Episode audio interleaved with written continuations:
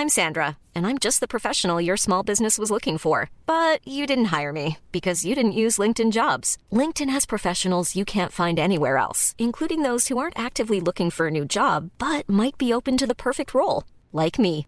In a given month, over 70% of LinkedIn users don't visit other leading job sites. So if you're not looking on LinkedIn, you'll miss out on great candidates like Sandra. Start hiring professionals like a professional. Post your free job on linkedin.com/people today. Queridos amigos de TED en español, ahora que terminamos la segunda temporada de nuestro podcast, queremos volver a compartir con ustedes algunos de los episodios que más nos gustaron. Les cuento también que estamos preparando la tercera temporada que comenzará en agosto de 2019. Recuerden que si quieren suscribirse al boletín semanal de ideas en nuestro idioma, ver las charlas de TED en español o seguirnos en las redes sociales, pueden hacerlo en tedenespanol.com. Los más pobres enfrentan muchos prejuicios del resto sobre sus hábitos, cómo se visten o hasta cuántos hijos tienen. Pero cuando uno se acerca se encuentra con otra realidad. Bienvenidos al podcast de TED en español. Soy Jerry Garbulski. Mayra Arena creció en uno de los barrios más pobres de la Argentina y vivió en primera persona muchos de estos prejuicios. Habla sobre su punto de vista en la charla que dio en TEDx Bahía Blanca que se volvió viral y generó mucho debate social.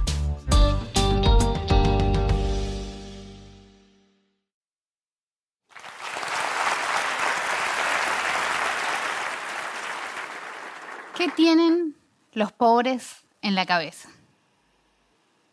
Mucha gente se lo pregunta. Seguro se lo escucharon alguna vez a alguien preguntárselo. ¿Qué tienen los pobres en la cabeza? Se lo preguntan cuando nos ven tener muchos hijos, cuando nos ven ser violentos, cuando nos ven usar unas zapatillas que parecen traídas de otro planeta. Pero sobre todas las cosas cuando ven que los pobres seguimos siendo pobres. ¿Por qué los pobres no salimos de la pobreza? ¿Por qué repetimos las historias? ¿Nos gusta vivir así? Mi nombre es Mayra Arena y tengo casi todos los estigmas que se pueda tener de pobre. Soy hija de madre adolescente, no tengo padre, somos un montón de hermanos, ninguno tiene padre. Dejé la escuela a los 13, fui mamá a los 14 y podría seguir. Pero antes de que se ponga medio deprimente, les quiero contar un descubrimiento que hice cuando era chica y que nunca le conté a nadie. Lo mantuve en secreto todos estos años y se los voy a contar hoy cuando yo era chica, soy de Villa Caracol, una de las villas más pobres de Bahía Blanca, donde yo crecí no había baño. Resolvíamos ese tema como podíamos, pero nadie de la villa tenía baño. Por supuesto que yo conocía baños, baño de la escuela, algún baño de algún lugar público, pero nunca había ido al baño de una casa. Una tarde, una amiguita me invita a jugar a su casa y por supuesto, en la tarde de juego, en un momento, pido pasar al baño. ¿Cuándo pasó? Mi sorpresa. Digo, tienen dos inodoros. ¿Por qué en una casa tienen dos inodoros? Digo, ¿es uno para los grandes y otro para los chicos? ¿Es uno para las mujeres y otro para los varones? Entonces digo, ah, ese es el inodoro del pis. El secreto que les quería contar es que durante años hice pis en el bidet de mi amiga. Y lo que no les voy a contar es hasta qué edad seguí creyendo que ese era el inodoro del pis. Ese es un secreto que morirá conmigo. Pero volviendo al tema de qué tenemos los pobres en la cabeza, uno se empieza a dar cuenta que es pobre más que nada cuando entra en el sistema escolar. Yo me acuerdo cuando empecé el colegio, todos mis compañeritos tenían los útiles de los dibujitos que le gustaban y yo ahí con mis útiles del Estado. Yo me acuerdo, yo tenía eh, una cartuchera del hombre araña y una carpeta de motos. Y mis compañeritas, en su inocencia, venían y me decían, ay, esas son cosas de varón. Y yo, que me moría de ganas por tener algo como las otras nenas, pero jamás lo iba a reconocer, les decía, sí, me encantan las cosas de varón. Y al rato, de la nada, o aparentemente de la nada, a esa que me decía que mis cosas eran de varón iba y le agarraba los pelos. La maestra no entendía nada. Era un arranque violento aparentemente de la nada. La realidad es que la violencia empieza a ser una forma de vengarse de los demás por todo eso que ellos tienen y vos no. Pero además, incorporamos erróneamente la idea de que cuando somos violentos nos tienen otro respeto. Porque cuando uno empieza a ser violenta, te dejan de preguntar por qué tenés las zapatillas rotas, por qué tu mochila es tan vieja, por qué nunca traes lo que pide el aceño, por qué tus útiles son de varón. Y después mucha gente se pregunta qué tenemos en la cabeza cuando nos ve en la juventud, en la adolescencia, usar unas zapatillas que cuestan una fortuna, como canta Mati Carrica, que cantaba de 300 pesos y ahora la actualizó y canta de 300 euros. Estuviste muy bien ahí, este, pues ya de 300 pesos no existe. Y la gente dice, ¿por qué usan esas zapatillas? ¿Con qué necesidad? Eh, fluorescentes, gigantes, tienen que ser terribles llantas. La realidad es que después de tantos años, con zapatillas encontradas en la basura o rescatadas de algún lado, con útiles del Estado, con ropa heredada del primo, con camperas donadas de la iglesia o de algún vecino, después de tantos años de todo eso, el día que te podés comprar un par de zapatillas no te alcanza con poder comprártelo. Se tiene que notar que te la compraste. Y sentimos que así van a pensar que no somos tan pobres. Nos sentimos mucho menos pobres con esas zapatillas. Sentimos que así nadie se va a dar cuenta ya, todos los años que pasamos con zapatillas encontradas en la basura. Pero además de que usamos estas zapatillas traídas de otro planeta y de que somos violentos porque creemos que así nos van a respetar o que así nos vengamos de todo lo que tienen los otros, además somos vagos. No sé si alguna vez tuvieron un albañil laburando en su casa, pero yo les puedo asegurar que el tipo el lunes no aparece. La gente dice, ¿por qué? ¿Por qué no trabajan? No nos gusta trabajar, vivimos de planes, como muchos dicen. Antes no había planes y éramos igual.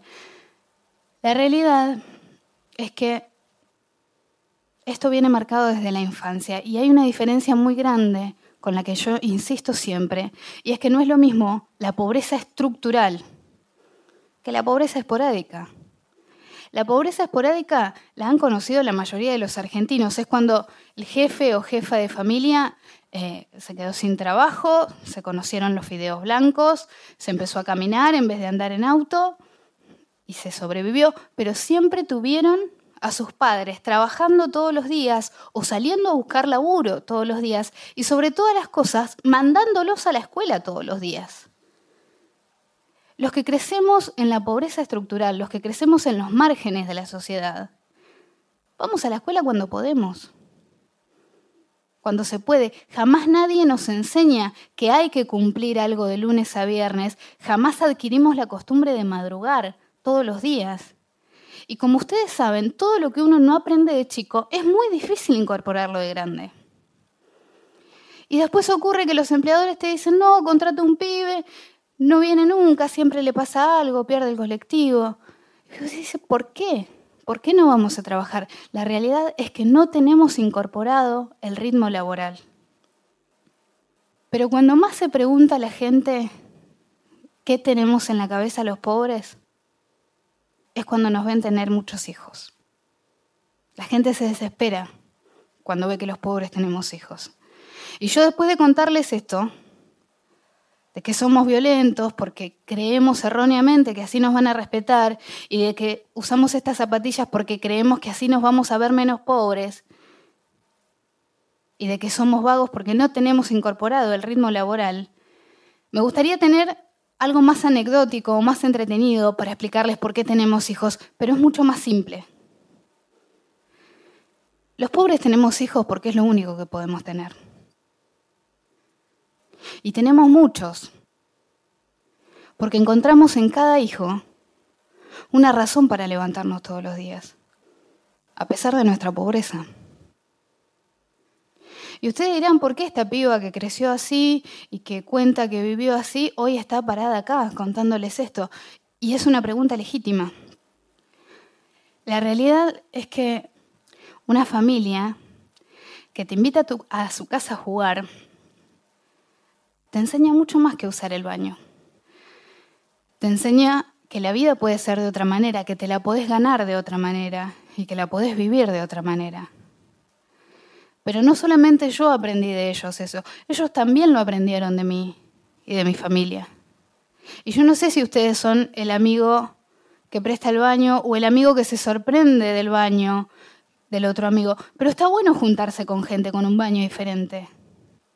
Y no solo por el hecho de que te enseña que hay otras maneras de ver la vida, sino por lo más importante, y lo que a mí me llevó muchísimos años a entender, porque yo estuve muchos años muy enojada por los útiles, las zapatillas, pero entendí que nadie elige con qué baño nacer. Yo sé que hemos avanzado mucho los argentinos como sociedad, muchísimo. Sé que antes era un crimen ser homosexual y hoy en cambio nos parece un escándalo que se ataque a alguien por su sexualidad. Antes era un pecado ser mujer y pretender hacer algo más que nos fueran las tareas del hogar, y hoy en cambio es un escándalo que nos quieran asignar una tarea por el hecho de ser mujeres. Y yo celebro que nos escandalicemos ante esas cosas. Pero hay algo ante, ante lo que no nos escandalizamos. No nos escandalizamos con la pobreza. Vamos por la calle y vemos un tipo durmiendo a la intemperie y no nos escandaliza. Vamos por la calle y vemos un pibito pidiendo o vendiendo en vez de estar jugando y no nos escandaliza. Yo no vine acá a dar esta charla para pedirles que se escandalicen ahora todo el tiempo cada vez que ven un pobre, ni que corran a invitarlo a pasar a su baño. Lo que vine a decirles es esta idea que tengo de que es una injusticia que a los pobres se nos condene por no ser educados pero nadie se pregunta jamás si recibimos educación. Y a los pobres se nos condena por no ser respetuosos, pero nadie se pregunta si alguna vez recibimos respeto. Y si me pongo un poco más sentimental y abstracta, a los pobres se nos juzga mucho por ser fríos, por no ser amorosos, pero nadie se pregunta nunca si alguna vez recibimos amor. A mí me gustaría decirles, yo sé que cuesta mucho entender cómo somos y qué tenemos en la cabeza y sé que es muy difícil comprender y ponerse en los zapatos del otro y sé que muchas veces se enojan cuando nos ven ser como somos. Pero ahora cuando salgan de acá, cada vez que se crucen un villero, un pobre, un marginal, porque se van a cruzar, porque somos un montón, porque estamos por todos lados y porque no somos invisibles, como muchos dicen. Pero cuando se lo crucen, antes de enojarse, antes de preguntarse qué tienen estos tipos en la cabeza, me gustaría que piensen, si se hubieran enojado con una nena que les hizo pis el bidet porque nunca había visto un baño. Muchas gracias.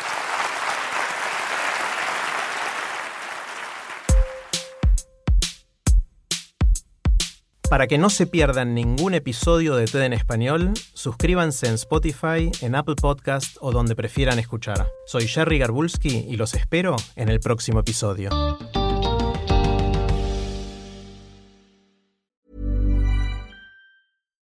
Deserves the best, and there's no better place to shop for Mother's Day than Whole Foods Market. They're your destination for unbeatable savings, from premium gifts to show-stopping flowers and irresistible desserts. Start by saving 33% with Prime on all body care and candles. Then get a 15-stem bunch of tulips for just $9.99 each with Prime. Round out Mom's menu with festive rosé, irresistible berry chantilly cake, and more special treats. Come celebrate Mother's Day at Whole Foods Market.